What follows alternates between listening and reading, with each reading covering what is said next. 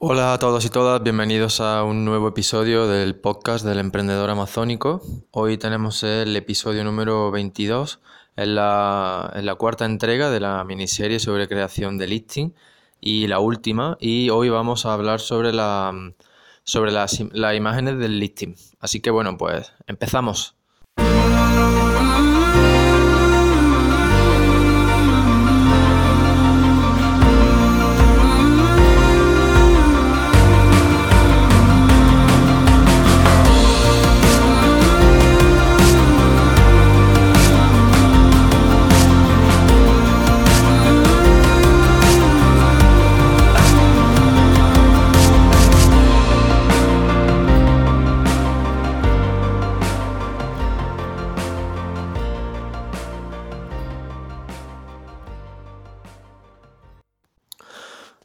Pues bienvenidos de nuevo a este episodio, el número 22.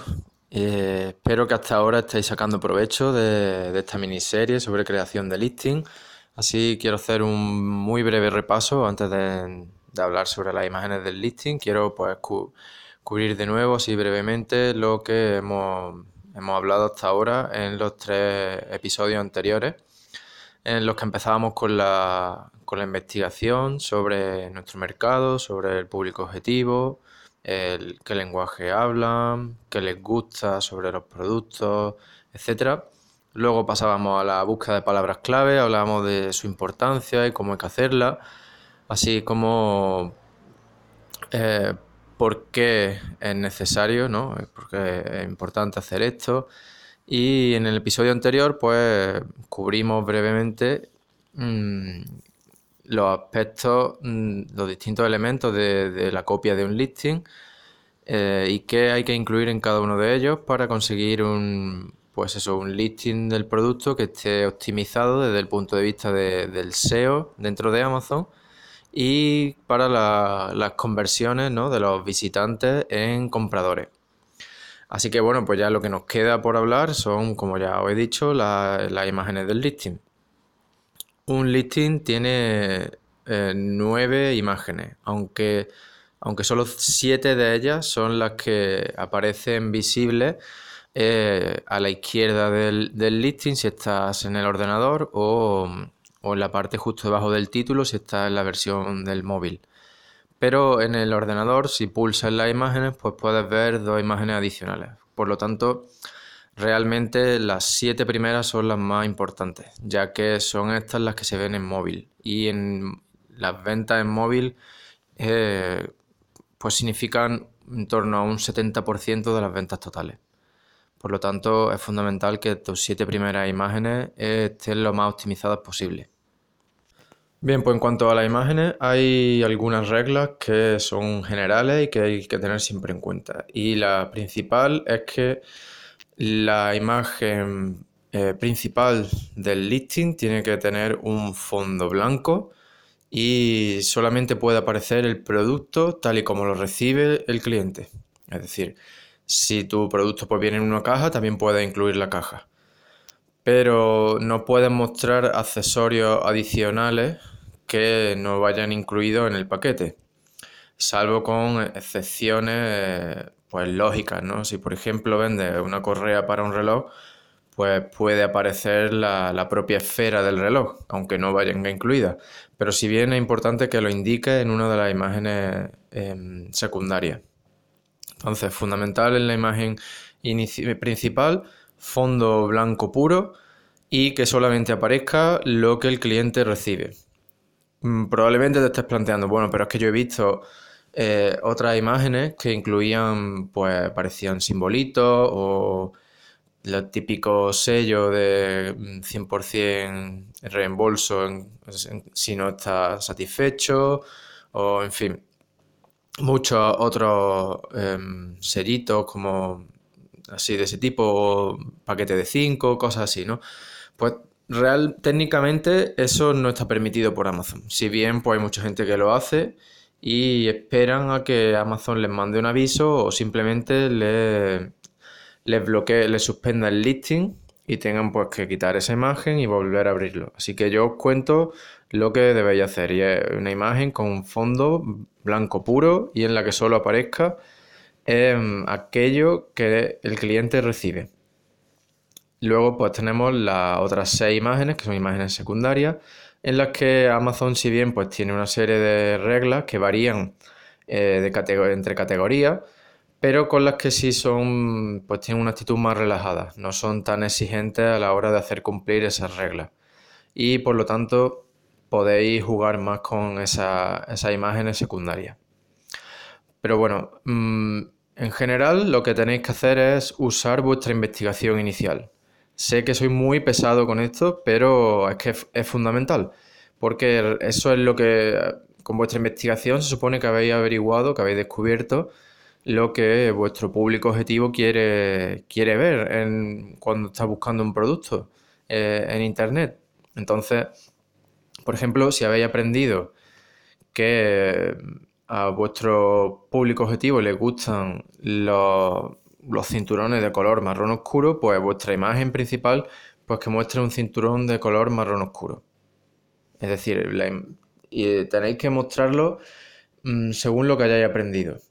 Eh, mm, pues, por ejemplo, yo trabajé con un cliente que vendía paraguas y la gente mm, pues valoraba una característica en concreto, la valoraban especialmente. Y eh, todo eso lo aprendí a base de la investigación inicial, pues les gustaba una, una apertura que tiene el paraguas arriba. Pues entonces la imagen principal lo que hicimos fue hacerla de, tal modo que la abertura superior quedase claramente visible. Y entonces pues así hacemos el, el producto más atractivo. Otro aspecto que suele funcionar bastante bien es que el producto rellene lo máximo posible del fondo blanco psicológicamente tendemos a, preferir cosas grandes frente a cosas pequeñas. Por lo tanto, un producto que rellene más parte del fondo, pues suele tener más visitas. Y ahora pues pasamos a, las imágenes secundarias. Y bueno, en las imágenes secundarias, como ya os, adelanté en los episodios anteriores, es donde a mí me gusta añadir características del producto.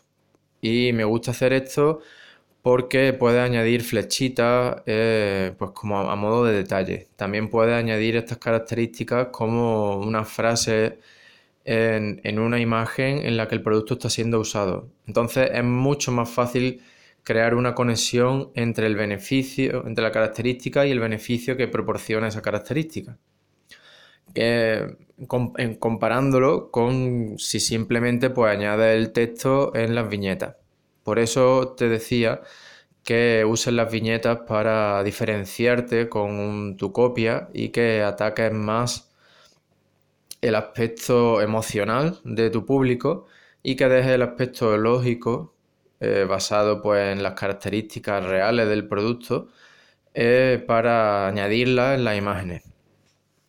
Y así pues en las imágenes pues es típico encontrarse eh, distintas vistas del producto de distintos ángulos, como ya he dicho, el producto siendo usado o imágenes de detalle con ampliaciones de algunas zonas, con flechitas, etc. También hay quien usa estas imágenes secundarias pues, para añadir información sobre la garantía o sobre usos em, alternativos que no sean el, el uso que, uno pudiera pensar así de, primera.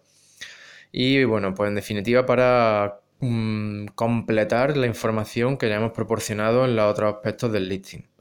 Las imágenes como tal no ayudan a, o sea, ni ayudan ni perjudican en, en los rankings del producto. Si bien, si tienen menos de 7 imágenes, sí puede perjudicar el ranking. Por lo tanto, rellena todas tus imágenes. Y rellénalas, ya te digo, usando toda la información que has recopilado sobre, sobre tu público objetivo y lo que les gusta y lo que no les gusta. Es decir, si has descubierto que una característica no les gusta, pues resalta en tus imágenes que tu producto o bien no tiene esa característica o que eh, la has resuelto y de qué forma la has resuelto, ¿no? Por ejemplo, volviendo al, a este ejemplo que os he puesto antes sobre un cliente que tuve con, que vendía paraguas, pues descubrimos que mucha gente usaba los paraguas cuando paseaba a su perro. pues usamos, mostramos imágenes de gente eh, usando el paraguas mientras paseaba a su perro. De esta forma, eh, crea una, una conexión entre el cliente y el producto, porque ellos se ven reflejados en el producto. Si son personas que pasean a su perro y que a veces pues le ha llovido y se han mojado, pues al ver que otra, otro ser humano está usando ese paraguas para pasear a su perro y que está pues sonriente o que simplemente no están mojados, pues se crea esa conexión necesaria para superar las barreras naturales que todos los humanos tenemos a fiarnos unos de otros y en este caso pues a sacar nuestra cartera y pagar por un producto que estamos comprando online. Es decir, si vemos que otros ya lo están haciendo, lo están disfrutando, nosotros seremos mm, más eh, proclives a, um, a comprar ese producto. Y como este ejemplo, pues muchos otros. También se puede dar la situación en la que pues, necesites más de siete imágenes, ¿no? Pues usa tu creatividad. Usa tu creatividad y crea, por ejemplo, mosaicos. Eh, y usa el hueco de una imagen pues, para añadir dos, tres o cuatro. Siempre y cuando eh, no comprometas la calidad de la imagen, usa tu creatividad. Como ya te he dicho, en estas imágenes secundarias, Amazon eh, no es tan exigente a la hora de aplicar las reglas. No quiere decir esto, ojo, que no te vayan a suspender el listing por no seguir sus reglas al pie de la letra.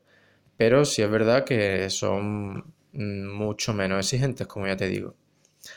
Y entonces, pues, eso, usa tu creatividad para crear eh, infografías o mosaicos, como ya te digo, o modelos 3D, en fin, siempre y cuando tu objetivo sea añadir valor y facilitar el proceso de compra, mm, pues tanto va a mejorar muchísimo la conversión y probablemente no tengas problemas. Ya te digo, céntrate en cumplir las reglas con la imagen principal y con las secundarias, pues céntrate en mejorar la conversión de tu listing. Bueno, y por último, quiero hablar sobre la calidad de estas imágenes. Es fundamental que sean de la máxima calidad posible. Como mínimo tienen que tener 1000 píxeles por 1000 píxeles para que así puedan ser, puedas hacerle el zoom. Es decir, si tienen menos de esa, de esa resolución, eh, dentro de Amazon no es posible hacerle zoom y eso también, eh, mm, eso también te empeora, empeora los rankings, además de, empeorar la experiencia del cliente al entrar en tu listing, ¿no?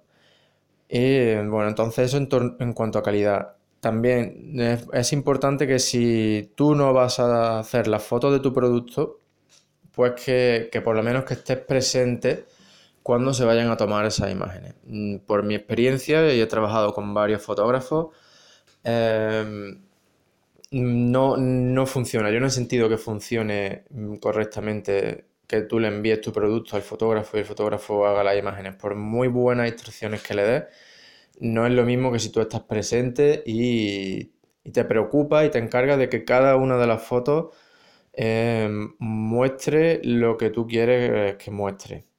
Eh, no sé, nadie conoce tu producto tan bien como tú y por supuesto nadie le va a dedicar, nadie va a poner tanto interés en que el resultado, en que las imágenes em, pues muestren realmente lo que tú deseas sobre todo si estamos hablando de imágenes de, de uso del producto, es decir, usando el producto. Si son simplemente imágenes del producto sobre fondo blanco, aquí pues eh, si es algo que realmente que puedes subcontratar y prácticamente despreocuparte con unas buenas instrucciones ah, escritas por ti para el fotógrafo. Pero si quieres fotos del producto siendo usado, eh, mi consejo es que o, bien lo hagas tú o bien estés presente para asegurarte de que el producto se usa de la forma que tú quieres y que por lo tanto las imágenes muestran el resultado que tú quieres. Luego pues ya a partir de esto, mm, como ya te he dicho, máxima calidad posible. Y luego pues mm, también puedes hacer fotomontajes si bien si no puedes acceder a, modelos o a fotógrafos y tienes buenas, buenas imágenes de tu producto, puedes, puedes contratar a diseñadores gráficos para que te hagan montajes. Pero asegúrate de que la calidad, como yo te digo, sea de la máxima posible y si es un fotomontaje, pues que sea lo más realista posible. Porque si no, pues no sé, tú lo sabrás igual que yo, ¿no? Se ve cutre y eso pues echa para atrás. Parece que es un vendedor que no se preocupa por sus clientes. Y sinceramente eso quiero que, mm, sea lo último que saque de, escucharme, de escuchar mis podcasts. Para, mí la, calidad del trabajo es fundamental y es crítico que, todo lo que hagas sea para añadir valor y para, para hacer eh, a tus clientes que sientan que, han elegido al vendedor correcto. Un vendedor que no solo eh, les proporciona productos de calidad que mejoran su vida, sino que además le hace sentir a ellos importantes. Y bueno, pues ya antes de que empiece a divagar con otros temas que no son el objetivo del episodio de hoy, eh, pues nada, ya con esto terminamos, ya has visto las imágenes, la primera imagen muy importante que cumpla las normas, fondo blanco puro y mostrando lo que el, cliente va a recibir. Con la secundaria simplemente mm, juega con ella, usa tu imaginación y sobre todo ten siempre presente lo que has aprendido en tu investigación. ¿Vale? Bueno, pues muchas gracias por estar un día más ahí escuchándome. Espero haberte sido de utilidad, que hayas aprendido no solo con este episodio, sino con toda la miniserie de creación de listing. Y bueno, pues como siempre, si tienes cualquier pregunta, duda, sugerencia, etcétera, mándamela a preguntas.podcast.elemprendedoramazónico.com o a través de cualquiera de las redes sociales. Muchas gracias de nuevo, tienes todo mi apoyo y nada, aplica todo lo que has aprendido. Nos vemos en el próximo episodio.